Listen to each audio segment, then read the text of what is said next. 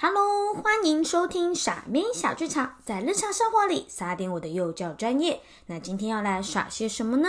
要来耍一些小孩，小孩你怎么大便在裤子上呢？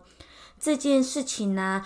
真的是很困扰所有的爸爸妈妈，我相信连孩子自己本身都是觉得很烦恼。怎么我还是尿床了？怎么我还会大便在裤子上呢？其实这都是孩子的正常发展哦。有时候爸爸妈妈会很担心，跟我说：“我的宝贝已经大班了，但是他还是上厕所不讲，就直接大在裤子上，想尿尿不讲。”上课到一半或睡觉到一半还是尿下去怎么办？有时候孩子的问题，我们只好反推到最原始的初衷，我们来一一探究看看，为什么六岁了你还会大在裤子上呢？可能呢的原因有一些，可能他本身呢情绪比较不稳定，容易生气，所以呢表达上面会有点困难，他会容易觉得羞愧、不好意思、生气、愤怒，但不知道怎么表达。这样子的关系跟大便有什么关联啊？那我就来告诉你啦。冯洛伊德呢，他就说啦，在肛门期的部分呢，分为以下几种。门期呢，就是在说孩子一开始人的本能就是大便，那大便呢就有一种排泄的快感。那有时候你会选择不想大便，你会保留憋着，变得便秘，这也是本能自己选择要或不要。那第二个地方呢，就是当这个本能直接大便下去的快感开始有一点要跟自我本人自己。控制欲有所关联是什么意思？就是说，当我已经要大便了，但是我知道现在在外面游乐场我不能大便下去，因为我要忍耐到厕所，所以呢，我要忍耐。那这个时候呢，就是自我有意识的去控制你的大便。第三个层面呢，就是。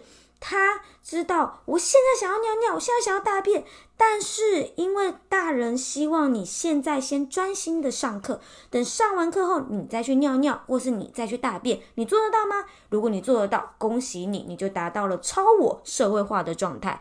于是呢，弗洛伊德就说，这就跟人格特质有关啦，跟本我自己意识本能的想要排便的快感，追求那样快感，以及。本我跟自我意识去要求自己控制大便的开始的自我意识控制知觉启发。第三个就是社会化的需求，可以用什么样的方式来符合我现在要大便的情境呢？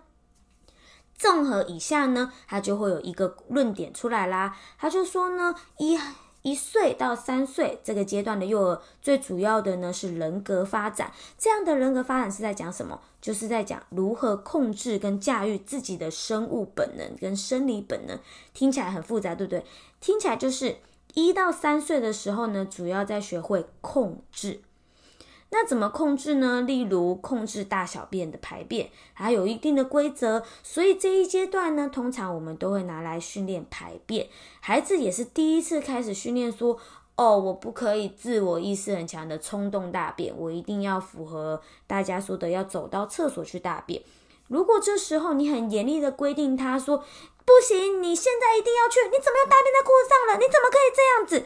充满着指责的口气，孩子只会越来越退缩，不敢跟你说我要大便。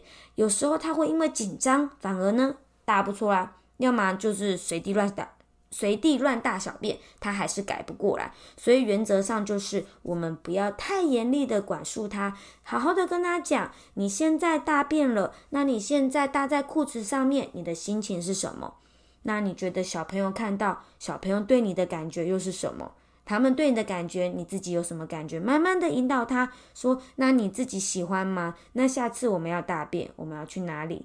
哦，我们要去厕所。没错，那厕所在哪一个地方？我们一起去看看。”那你有不喜欢厕所哪里吗？你可以跟老师说，老师可以跟你一起想办法，知道你不喜欢的地方在哪里。我们一起练习，一起克服，找到孩子真正害怕、不想要在学校上厕所的原因，并且帮助他慢慢的了解与接纳这个原因哦。